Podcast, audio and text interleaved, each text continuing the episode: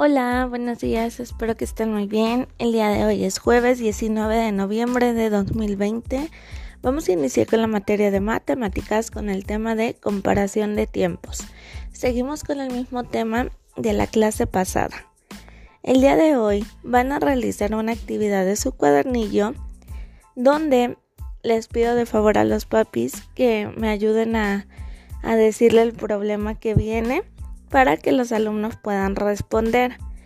Aquí vienen algunos problemas en los que puede ser con apoyo de un reloj verdadero para que él lo pueda estar manipulando o en una hojita hacer un reloj para que él pueda estar poniendo la hora y él pueda saber cuánto tiempo pasó.